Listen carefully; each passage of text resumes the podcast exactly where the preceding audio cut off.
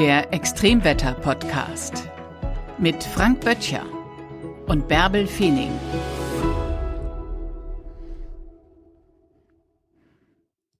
Moin und herzlich willkommen zu einer Folge über DIN 4049-3. Frank, oh, was ist das? Also das macht mich nun auch total neugierig. Wahrscheinlich hat es irgendwas mit Extremwetter zu tun. Du hast dich offensichtlich noch besser informiert als ich. Über diese DIN-Norm werden wir also sprechen. Verrat uns, was es damit auf sich hat.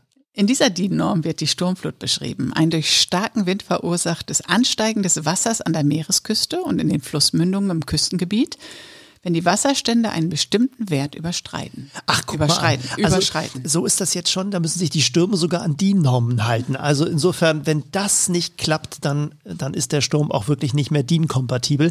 Aber in Hamburg beispielsweise ist es so, wenn der Wasserstand 1,50 Meter über mittlerem Hochwasser ist, dann sprechen wir von einer Sturmflut. Sturmflut heißt natürlich immer, das Wasser ist in Verbindung offensichtlich mit Wind unterwegs. Und das Interessante dabei ist, häufig wird das ja verwechselt, dass die Flut Flut eigentlich den Zustand des auflaufenden Wassers beschreibt und nicht etwa den Zustand des höchsten Wassers, denn das ist nämlich das Hochwasser, während die Ebbe der Moment des ablaufenden Wassers ist und der tiefste Wasserstand nämlich Niedrigwasser ist. Viele denken immer, bei Ebbe, da kann ich rauslaufen aus Watt. Nee, da ist nicht manchmal das Wasser noch da. Das ist nämlich der Moment, wo das Wasser wegströmt. Und die Sturmflut bedeutet, das auflaufende Wasser kommt mit dem Wind zusammen und dann haben wir vielleicht eine Sturmflut. Gut, das war die Sturmflut. Dann gibt es noch die schwere Sturmflut. Ich habe mich vorbereitet, wie du siehst. 2,50 Meter bis 3,50 Meter über dem mittleren Hochwasser. Und die sehr schwere Sturmflut, Frank, wann tritt die ein? Ja, 3,50 Meter und oben drüber. Und bei 2,50 Meter bis 3,50 Meter steht beispielsweise der Fischmarkt ein Meter bis zwei Meter unter Wasser. Und wenn Ui. der mehr als zwei Meter unter Wasser steht, dann ist es eben eine sehr schwere Sturmflut. Der Unterschied übrigens, was den Küstenschutz angeht, bei einer aber in normalen Sturmflut wollte ich schon sagen, man sagt gar nicht normale Sturmflut, sondern bei einer Sturmflut 1,50 Meter über normalem Hochwasser bis 2,50 Meter über normalem Hochwasser. Da werden auch die großen Shots in Hamburg noch nicht geschlossen. Da muss man eben aufpassen, dass man sein Auto da nicht am Fischmarkt oder in Öfegönne stehen hat, sonst kriegen die Reifen nasse Füße. Wenn das Wasser noch höher steigt, also bei schweren Sturmfluten, dann können die Autos da auch wegschwimmen. Deshalb macht es also furchtbar viel Sinn, dabei Sturmfluten nicht zu parken. Und dann werden die großen Shots dicht gemacht. Also da werden die Flut Fluttore geschlossen und das schützt dann eben auch das Hinterland vor all den Wasserständen, die da kommen mögen. Solange die Technik funktioniert und die Leute natürlich auch da sind, die das dann machen. Aber wenn das funktioniert, dann ist man in Hamburg und an der deutschen Nordseeküste eigentlich auch ziemlich sicher. Ja, ist an der ganzen Küste so, dass dann überall die, die Schotten dicht gemacht werden. Ne? Aber es gibt immer wieder Autos, die da stehen und die dann tatsächlich verlaufen. Ja, und es gibt auch äh, in der Hafen City immer wieder mal Tiefgaragen, die dann plötzlich überflutet werden. Ich erinnere noch an den äh, großen Orkan Xaver, 6. Dezember 2013. Äh, da hatten wir eine sehr schwere Sturmflut und da war es tatsächlich so, dass in der Speicherstadt es offensichtlich irgendjemand nicht geschafft hat, jemanden zu erreichen, der hätte kommen sollen, um die Tiefgaragentore zu schließen. Da standen Werte in den Tiefgaragen, ne? in der Hafen City. Ich ja, meine, wer wohnt in der der Hafen Die City. wurden relativ schnell abgebaut, diese Werte. Also die schwammen nachher kurzzeitig an der Decke der Tiefgarage und sanken langsam wieder nach unten. Die ist tatsächlich vollgelaufen. Und auch beispielsweise, und das ist dann besonders ärgerlich, so ein großes Unternehmen wie Greenpeace, die in der Speicherstadt eben ihre Niederlassung haben, ihre Deutschlandzentrale. Und die haben die ganze IT-Technik im Keller gehabt. Nein. Und die ist komplett geflutet worden. So, das heißt, die waren ohne IT-Anlage. Äh, das, was man eigentlich nicht macht, seine IT-Anlage in den Keller zu packen. Erst recht nicht in der, in der Speicherstadt. Eigentlich nicht, aber wenn es denn alles gesichert gesichert ist, funktioniert es. Wenn dann nur derjenige nicht kommt, der es eigentlich sichern soll oder die Tore nicht zugehen, weil es ein technisches Problem gibt, dann säuft man da natürlich ab. Also das passiert eben auch. Es war übrigens die, die Sturmflut, die mir bisher persönlich am meisten Spaß gemacht hat, weil ähm, ich durfte, ich wurde netterweise begleitet von einem ZDF-Fernsehteam und ich hatte mich abends verabredet mit den Braunbrüdern. Das sind die beiden, die das Miniaturwunderland in Hamburg betreiben. Und das sind auch beides totale Extremwetter-Junkies. Und die durften, weil sie eben ein Gebäude haben, innerhalb innerhalb der Speicherstadt. Sie durften tatsächlich dort hinein, was eigentlich ja Sperrgebiet ist. Und dann sind wir mit dem ZDF-Team ins Miniaturwunderland unten in den Keller.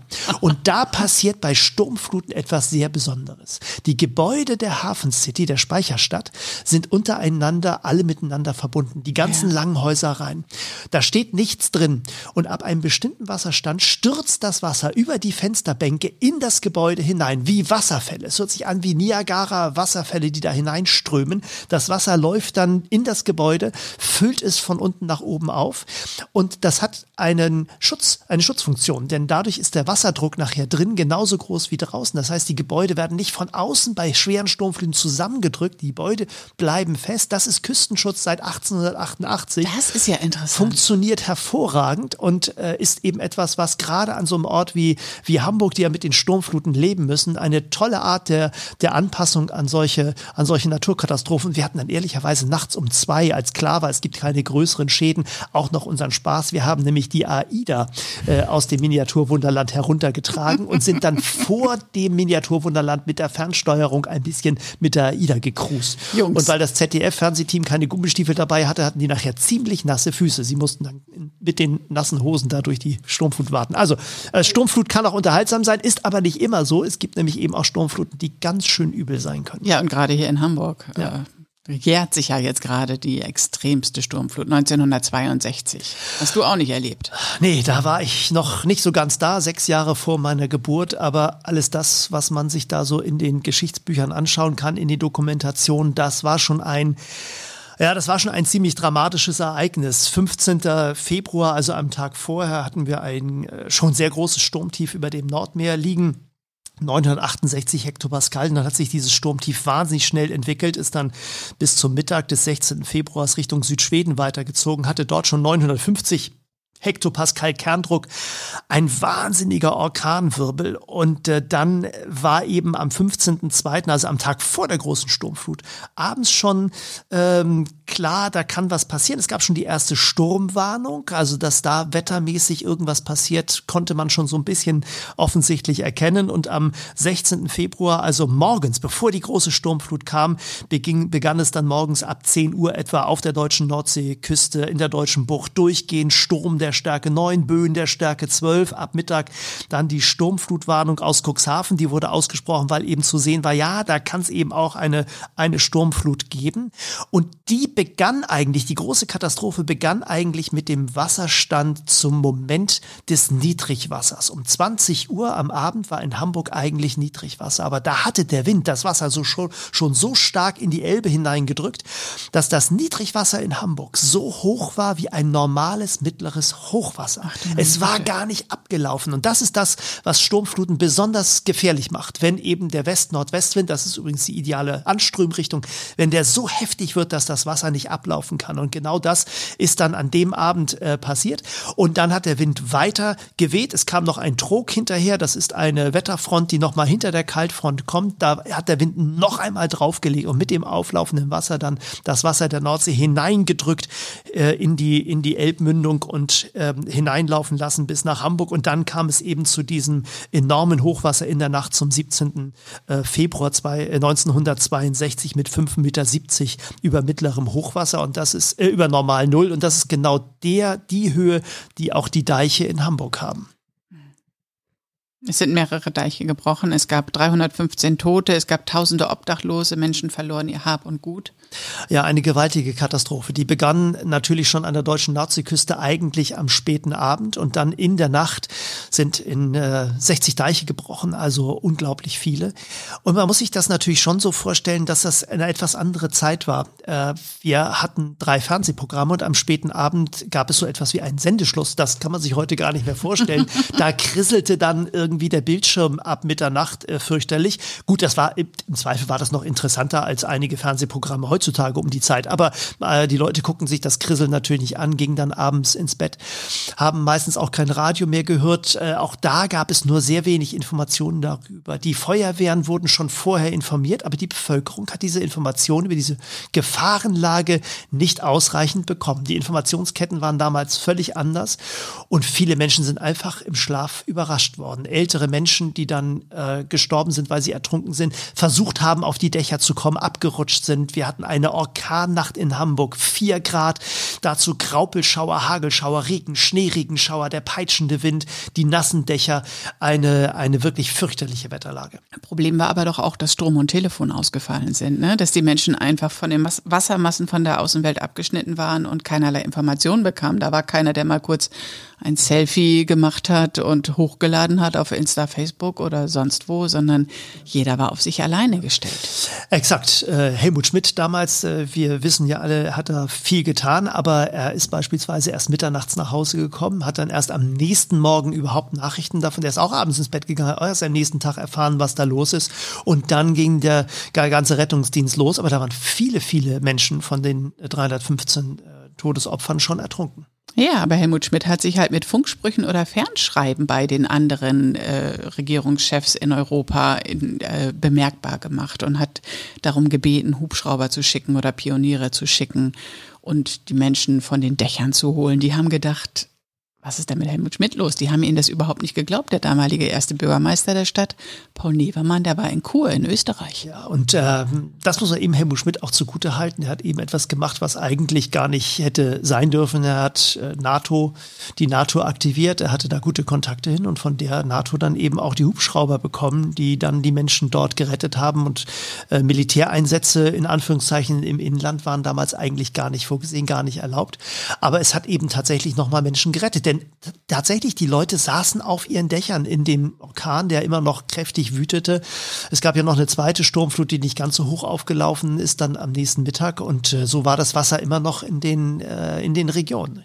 Die Hubschrauber kamen zur Hilfe, retten über 400 Menschen, ziehen sie von den Häusern und haben dabei, es waren teilweise sehr gewagte Rettungsaktionen. Ne? Ja, und das in einer Situation, wo natürlich weiterhin viel Wind war. Mit äh, Hubschraubern im Sturm über den Dächern zu sein, ist eben auch schwierig. Äh, und äh, es ist aber eben geglückt, dadurch noch viele, viele Menschen äh, zu retten. 25.000 Helfer waren damals hier in der Hansestadt im Einsatz. Helfer aus Belgien, Großbritannien, aus den USA, den Niederlanden und aus Dänemark. Mhm weil es einfach unfassbar war, was hier passiert ist. Ja, man darf es nicht vergessen, 25 Prozent des Stadtgebietes standen mit einem Schlag unter Wasser. Das ist eine gewaltige Fläche und es zeigt eben auch, wie anfällig wir sind an Stellen, wo Küstenschutz nicht verlässlich funktioniert. Und das war auch das Learning natürlich aus dieser Sturmflut heraus. Man darf ja immer, immer nicht vergessen, es war ja letztlich die, die schwerste Sturmflut in Hamburg seit 1825 und da war das Wasser eben deutlich niedriger. Da war eigentlich noch äh, ja 40, 50 Zentimeter Luft, was die Deiche angeht, und keiner hat damit gerechnet, dass Wasser überhaupt so hoch auflaufen konnte. Es hat so viele, viele, viele Jahrzehnte so eine Sturmflut nicht gegeben. Und dieses Ereignis hat eben dazu geführt, dass dann der Küstenschutz noch mal eine völlig andere Bedeutung äh, bekommen hat. Wir haben dann 1976 die höchste Sturmflut bekommen, die ja tatsächlich noch mal äh, fast einen Meter höher war als das, was wir 1962 äh, erlebt haben. Sturmtief Capella war das damals 3. 4. Januar 1976 und da haben alle Deiche gehalten. Also da war Küstenschutz eben ein Erfolgserlebnis, wenn man sich überlegt, dass das Wasser noch mal einen Meter höher aufgelaufen ist und man stellte sich vor, die Deiche wären so wie 1962 gewesen, die Katastrophe wäre unfassbar größer gewesen. Insofern wurde danach äh, viel Schutz betrieben und inzwischen sind die Deiche eben, haben eine Mindesthöhe von 7,50 Meter über normal Null. Das ist eben tatsächlich nochmal mehr als ein Meter über der schwersten Sturmflut, die wir bisher hatten. So, das heißt also, an der deutschen Nordseeküste ist man sicher, viele Deiche sind noch viel höher, 9,25 Meter sind die höchsten Deiche. So, das hat man eben äh, auch natürlich deshalb gemacht, weil wir wissen, der Meeresspiegel steigt langsam. Wir werden werden schwere Sturmfluten weiterhin bekommen. Aber vor all dem, was jetzt im Moment aus der deutschen Nordseeküste hereinkommt an Sturmfluten, müssen wir eigentlich keine Sorge haben. Vorausgesetzt, wir machen die Schotten alle dicht. ja, und vorausgesetzt, wir pflegen unsere Deiche. Ne? Die Deiche sind die Lebensversicherung der Menschen, die im Norden leben. Weil Absolut. ohne die, das ist nicht nur ein grünes Band, von dem aus man wunderbar Sonnenuntergänge begucken kann oder Sonnenaufgänge oder auf ja. dem man Radfahren oder joggen kann, sondern das ist unsere Lebensversicherung gegen die Naturgewalt des Meeres. Ja. Ja, und da müssen wir uns natürlich auch überlegen, wie gehen wir damit um, wenn der Klimawandel kommt. Wir haben einen Meeresspiegelanstieg von 3,4 Millimetern pro Jahr im Mittel auf der Erde, um mal das geologisch einzuordnen in die größeren Zeiträume. Am Ende der letzten Eiszeit, während der Phase der stärksten Anstiege des Meeresspiegels, lag dieser Anstieg bei etwa 3,1 Millimeter pro Jahr. Jetzt liegen wir bei 3,4. Also wir haben wirklich einen historischen Meeresspiegelanstieg, den wir da draußen erleben. Wir sehen das natürlich nicht so, weil das natürlich nicht so furchtbar viel ist 3,4 Millimeter pro Jahr kommt uns nicht so viel vor. Aber es ist wirklich eine, ein großer Anstieg und ähm, das führt natürlich schon dazu, dass wir in den Klimaszenarien sehen, bis zum Ende des Jahrhunderts könnte der Meeresspiegel um bis zu einem Meter angestiegen sein. Und dann müssen wir uns schon überlegen, was machen wir dann mit dem Küstenschutz an der deutschen Nordseeküste. Also da wird es weiterhin in großen Investitions- und Anpassungsbedarf geben. Mhm. Nun haben ja, nun hat es ja schon immer Sturmfluten gegeben und die Sturmfluten haben auch in der Vergangenheit schon sehr den Küstenverlauf in Norddeutschland verändert.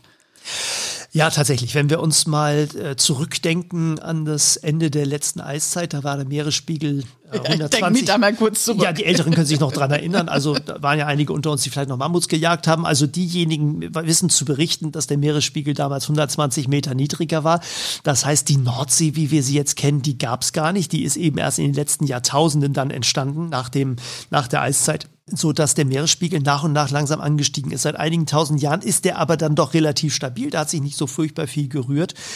Ähm, gleichwohl sich natürlich auch Landhebe- und Senkungsgebiete ergeben. Äh, auf äh, Skandinavien, über Skandinavien lag ein 3000 Meter hoher Gletscher in der letzten Eiszeit. Seitdem der verschwunden ist, hat sich Skandinavien nach und nach angehoben. Und wir sehen immer noch, dass äh, vor allen Dingen im Norden Schwedens sich der, die Kontinentalplatte mit etwa einem Zentimeter pro Jahr hebt. Also insofern, da ist immer noch ein Prozess, der anhält seit der letzten Eiszeit. Gleichzeitig gibt es südlich davon aber auch Gebiete, wo äh, die Landfläche langsam sinkt. Also südlich von Schleswig-Holstein nach Süden hin gibt es auch Prozesse des langsamen Absinkens. Die so eine, Landfläche so sinkt, die sinkt noch weiter unter den Meeresspiegel ja, zum Beispiel? Die sinkt dann, die sinkt dann äh, ja zwischen 0 und vielleicht ein Millimeter im Jahr sinkt das langsam, sinkt das langsam ab, wie so eine Gegenbewegung. Und diese, und diese Absinkprozesse auch nach der der letzten äh, Eiszeit äh, zusammen mit dem Meeresspiegelanstieg haben eben dazu geführt, dass sich das Meer nach und nach natürlich die Landflächen in der Nordsee geholt hat. Die Nordsee wurde nach und nach größer. Wir hatten in der Mitte der Nordsee eine riesige Insel äh, noch bis vor einigen tausend Jahren, auf der auch noch Mammuts gelebt haben. All das ist äh, längst verschwunden. Wo war die? Die lag tatsächlich in der zentralen Nordsee, Doggerland. Das ist eine Erhebung, die es auch heute noch gibt, nur dass sie eben einige Meter unter dem Meeresspiegel ist. Gar nicht so furchtbar viel, nur wenige Meter. Ist eine ziemliche Flachstelle, also große Schiffe mit großem Tiefgang sollten da nicht langfahren. Die können tatsächlich auf Grund laufen. Da ist das Wasser nur 10, 12 Meter flach, also nicht so besonders tief. Äh, und äh, dieses Doggerland war sozusagen die letzte große zentrale Nordseeinsel, wo auch die letzten Mammuts auf der, auf der Nordsee irgendwann zusammengeführt gefercht waren, gestorben sind und auch Menschen gesiedelt haben. Also man hat diese Stellen tatsächlich ausfindig machen können, wo auf dieser Insel Menschen äh, gelebt haben. All das hat sich das Meer langsam nach und nach genommen, weil der Meeresspiegel nach der Eiszeit eben immer weiter angestiegen ist. Nun und ist es ja auch heute noch so, dass die, die Inseln und Halligen und Sende, also vor jeder Hallig gibt es einen Sand, vor Norderoog, Norderoog-Sand, vor Süderoog, Süderoog-Sand, vor Hoge, Japsand dass die eine unglaubliche Bedeutung haben, um auch bei einer Sturmflut die Wellen zu brechen, weil sonst die Wellen viel ungebremster auf Schleswig-Holstein treffen würden und es eine viel größere Belastung für die Deiche wäre und sie sich viel mehr nehmen würden. Ja, absolut. Äh, und wir sehen natürlich auch, dass letztlich die aufgewehten Dünen einen großen, eine große Küstenschutzfunktion haben. Es dauert nämlich schon ziemlich lange, bis die Flut die Dünen überwindet, die der Wind über viele Jahrtausende aufgeweht hat. Aber da, wo es passiert, wo der Dünenstangendrang durchbrochen wird, da strömt das Wasser dann eben bei großen Sturmfluten sehr schnell ins Hinterland, äh, spült dann das Hinterland aus beim Zurücklaufen. Äh, es entstehen große Priele. Und äh, wenn wir uns äh, beispielsweise auf Sylt bewegen und uns so gedanklich mal diese Nordseeinseln, auch die, die, die, die Inseln in Ostfriesland und Westfriesland vor Augen führen, die da ein bisschen vorgelagert vor dem Festland liegen, die haben zum Teil alle Dünen. Und wenn man diese Linien mal miteinander verbindet, kann man sich vorstellen, wo mal die Küstenlinie war. Und irgendwann eben äh, wurde diese Küstenlinie durchbrochen. Wir sehen übrigens genau diese Küstenlinie, wie sie damals vielleicht gewesen ist, heute noch in Südfrankreich. Wenn man an der Biscaya ist und äh, dort von Bordeaux aus an die Atlantikküste fährt, da gibt es die sogenannte Silberküste äh, kilometerweite hunderte Kilometer weite weiße Strände und dahinter ein riesiger Dünenstreifen, nur an wenigen Stellen durchbrochen, dahinter einige Seen. Und man kann sich ungefähr vorstellen, wie die Landschaft eben vor äh, fünf oder achttausend Jahren in Norddeutschland ausgesehen hat, als das vielleicht dort ganz ähnlich war. Und jetzt haben wir den steigenden Meeresspiegel. Das Land dahinter ist sehr flach. Und so kann es eben dann passieren, dass es Fluten gibt, die die Küstenlinien vollständig verändern. Es gab zum Beispiel die erste Marcellus-Sturmflut 12, 1219, die zweite Marcellus-Sturmflut, auch Grote Mahndränke genannt, 1362. Die beiden haben den Küstenverlauf in Norddeutschland sehr, sehr geprägt, sehr, ja. sehr verändert. Strand ist verschwunden, Halligen und Inseln entstanden. Das stimmt. Aber da wissen wir natürlich jetzt auch, wenn man so sich das alles mal anschaut, da war natürlich jetzt nicht das Wetter für verantwortlich, sondern vor allen Dingen, weil die Menschen nicht genug geglaubt und gebetet haben. Denkst äh, du? Das ist zumindest das, was übermittelt worden ist. Äh, ja, das klingt so ein bisschen humoristisch, aber wenn man sich die Aufzeichnung anschaut, dann gab es einen berühmten Abt, Abt Witte Virum. Der ist nämlich der Erste, der bei dieser Sturmflut so ein bisschen historisch überliefert hat, was eigentlich passiert ist. Diese schwere erste große Sturmflut 1219 ist deshalb auch so berühmt gewesen, diese erste Marcellus-Flut, weil es eben Menschen gab, die das erste Mal dokumentiert haben, was dort alles passiert ist. Und es sind äh, es sind ja 36.000 Menschen ums Leben gekommen, also eine unvorstellbare Katastrophe. Du hast vorhin ja mit diese 315 Toten in Hamburg angesprochen. Das war schon ganz, ganz fürchterlich. Damals 36.000 Tote. Und der Abt hat dann irgendwann, nachdem er zunächst versucht hat, das alles so ein bisschen naturwissenschaftlich zu analysieren, dann festgestellt, danach gab es dann auch noch eine Hungersnot und irgendwann hat er dann tatsächlich aufgeschrieben, diese Sturmflut gab es eigentlich nur wegen unserer Verbrechen. Also da wurde offensichtlich nicht genug gebetet und äh, da war also äh, der kirchliche Glaube Glaube nicht ausgefüllt, weshalb dann irgendwie das alles als Strafe empfunden worden ist. Aber das ist eben tatsächlich so, wenn man Naturwissenschaft noch nicht so verinnerlicht hat, weiß, was da meteorologisch passiert, dann versucht man sich andere Dinge zu erklären, die Schuld auch bei sich zu suchen. Und so ganz falsch ist das auch nicht, dass Menschen manchmal schuld sind. Und bei dieser zweiten Marcellusflut kann man das nämlich auch ganz gut sehen. Die Graude Manntränke wird sie genannt. Sie hat eine ganze Stadt vernichtet, Rungholt. Und die Rungholder, die. Sie hat 30 Dörfer sind in einem 30 Dörfer. Rungholt ja, war eine. Rungholt. Rungholt ist das, was am berühmtesten ist. Genau, ne? Rungholt ja. ist so eine ganz große Stadt. Aber an, an der kann man es vielleicht noch mal ganz gut deutlich machen, dass eben auch die Menschen tatsächlich wirklich auch ein bisschen Schuld dran tragen. Äh, vielleicht wegen ein paar Verbrechen, die ganz anderer Natur sind und die man vielleicht gar nicht als solche erkennt. Damals wurde viel Geld verdient mit Salz. Salz war ausgesprochen wertvoll, große, wichtige Handelsware und die Stadt hat viel Geld verdient mit Salz. Und dieses Salz wurde gewonnen aus den ähm, Torfen, die es dort gab. Und diese Torfe wurden im Hinterland quasi direkt um Rundhold herum, lagen diese in den Böden. Die wurden dann erhitzt, äh, gewaschen und das äh, wurde dann alles gekocht und dann konnte man da das Salz rausholen. Ja, damit hat man aber natürlich die ganzen Böden rausgeholt und nach und nach Flächen geschaffen, die viel niedriger waren als früher und in die dann tatsächlich bei dieser großen Flut das Wasser hineingestürzt Und dann hat es diese kleinen Deiche, die es drumherum gab, sie alle durchbrochen, weggespült, hat natürlich gewaltige Strömungen verursacht an den Stellen, wo die Böden verschwunden sind. insofern kann man schon sagen, da wo man sich quasi selber die Deiche oder die Landschaftsstruktur so abgräbt, dass man noch leicht überflutet werden kann, da haben die Menschen natürlich dann auch schon ein bisschen mit Schuld, dass das passiert ist. Also Küstenschutz gab es natürlich da noch nicht so planmäßig. Man hat schon Deiche und auch Warften gebaut, um sich gegen die gegen diese großen Fluten, die es immer wieder, Sturmfluten gab es ja auch damals immer schon, zu schützen. Aber gegen so eine gewaltige Flut war man dann einfach hilflos ausgesetzt. Und es war auch ein, eine Sturmflut in der Nacht, äh, ein furchtbar tosendes Unwetter. Die Häuser wurden weggerissen, ganze Familien äh, ertranken. Also das ist eine wirkliche Apokalypse. Man mag sich das wirklich, das ist so gruselig. Ähm, aber ja, das ist das, was eben an der Küste möglich ist, wenn man nicht den Küstenschutz ähm, äh, besonders nach vorne trägt. Auf Spiekeroog gibt es Häuser mit Schwimmdächern. Ja, das ist Konnten spannend. sich die Menschen aufs Dach retten und dann bestimmte Keile raushauen und dann naja, ich möchte auch nicht auf der tosenden Nordsee ich in einem, Schmi sagen, auf einem also Schwimmdach retten. Gerade war das Dach noch fest und jetzt ist man plötzlich den Wellen ausgesetzt. Auch nicht so einfach. Aber es gibt auch eben äh, tatsächlich Flutzimmer, Flutschutzzimmer auf, auf den, den, Halligen. Auf den Halligen. Ja, die ja. sind gut gesichert. Also ähm, du sagst immer so schön, äh, wenn es mal Sturm gibt, dann lieber am besten auf der Hallig. ja, da und die Menschen auf der Hallig, die wollen auf gar keinen Fall auf einer Insel sein und schon gar nicht auf dem Festland, weil sie sagen, in ihrem Schutzraum sind sie total sicher. Ja, denn ja. wenn auf Wieg, in Wieg auf Föhr, wenn in Föhr der Deich bricht, dann läuft die Insel eben voll und dann ist man da nicht so sicher wie auf der Hallig da draußen irgendwo auf dem, auf dem wild tosenden Ozean. Ich mag die Halligen. Sag mal, ähm, jetzt haben wir über diese extremen Sturmfluten gesprochen, über Hamburg 1962. Äh, in den nächsten Tagen braut sich hier in Hamburg auch wieder ein starker Sturm zusammen. Gibt es eigentlich eine Sturmflutstatistik? Kann man irgendwie sagen, es wird immer mehr, es wird immer extremer oder? Also es gibt zunächst einmal vor allen Dingen eine Sturmstatistik und die ist ganz interessant, denn in den letzten 30 Jahren haben die Sturmtage in Norddeutschland im Vergleich zu den 30 Jahren davor in vielen, an vielen Stationen abgenommen. In List auf Sylt beispielsweise gab es in den letzten 30 Jahren 19 Prozent weniger Sturmtage als in den 30 Jahren davor. In Hamburg 12 19 Prozent. 19 Prozent. In Hamburg 12 Prozent weniger in Hannover 31 Prozent weniger. Also ein signifikanter Rückgang der Sturmtage. Übrigens tatsächlich in Hamburg beispielsweise gleichzeitig verbunden mit einer Zunahme der Sturmtage im Juni und Juli.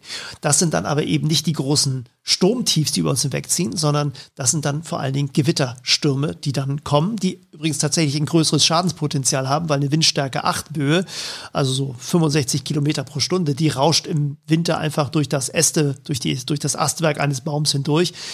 Im Sommer ist das Ganze unterlaubt, dann wirkt das wie ein großes Segel und dann fällt so eine alte mhm. morsche Eiche eben auch mal schneller um. Also tatsächlich bedeutet eine Abnahme im Mittel nicht automatisch, dass alles besser wird. In diesem Fall kann das Schadensrisiko sogar größer werden. Aber es zeigt eben, dass die ganz großen Sturmtiefs gar nicht so viel häufiger geworden sind. Das sehen wir auch bei der Statistik. Wir sehen keine Zunahme des Mittelwindes an der deutschen Nordseeküste. Wir sehen auch keine Zunahme der Windspitzen, also des obersten Perzentils also so die, die 10 Prozent ganz obere Starkwindspitze, da hat sich auch in den letzten Jahrzehnten wenig geändert. Wir sehen sogar in der Statistik Veränderungen der Wetterlagen durch den Klimawandel. Es gibt eine Zunahme der Südwestlagen, die bringen aber nicht häufig so große, schwere Sturmfluten, weil vom Südwesten her der Wind wehend natürlich nicht in die deutsche Bucht hineinpustet.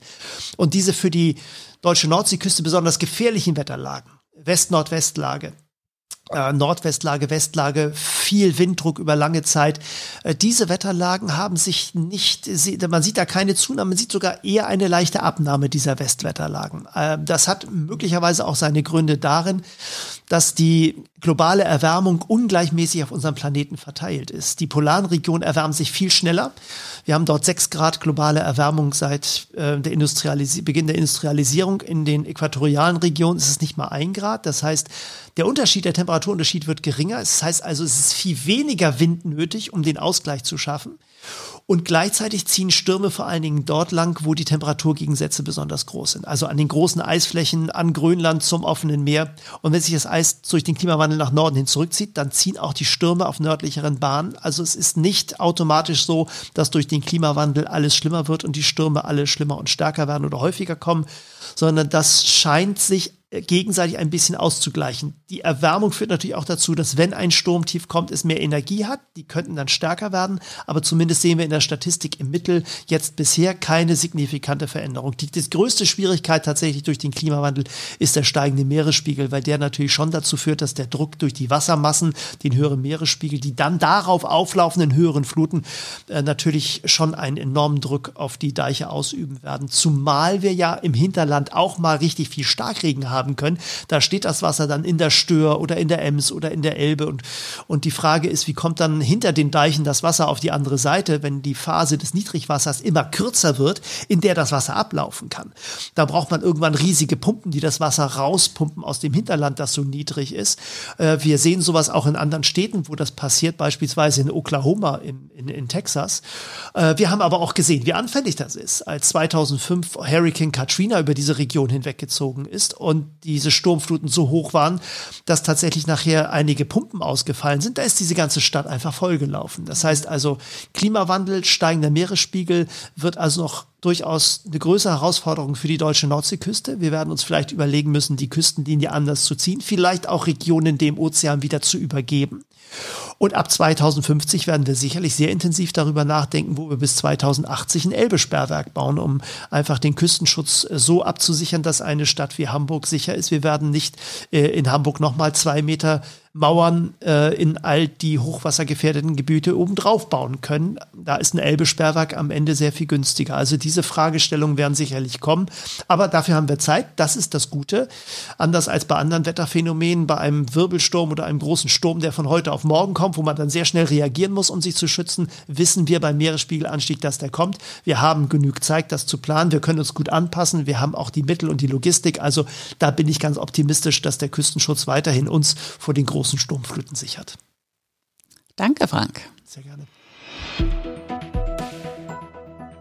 Das war der Extremwetter-Podcast mit Frank Böttcher und Bärbel Feening.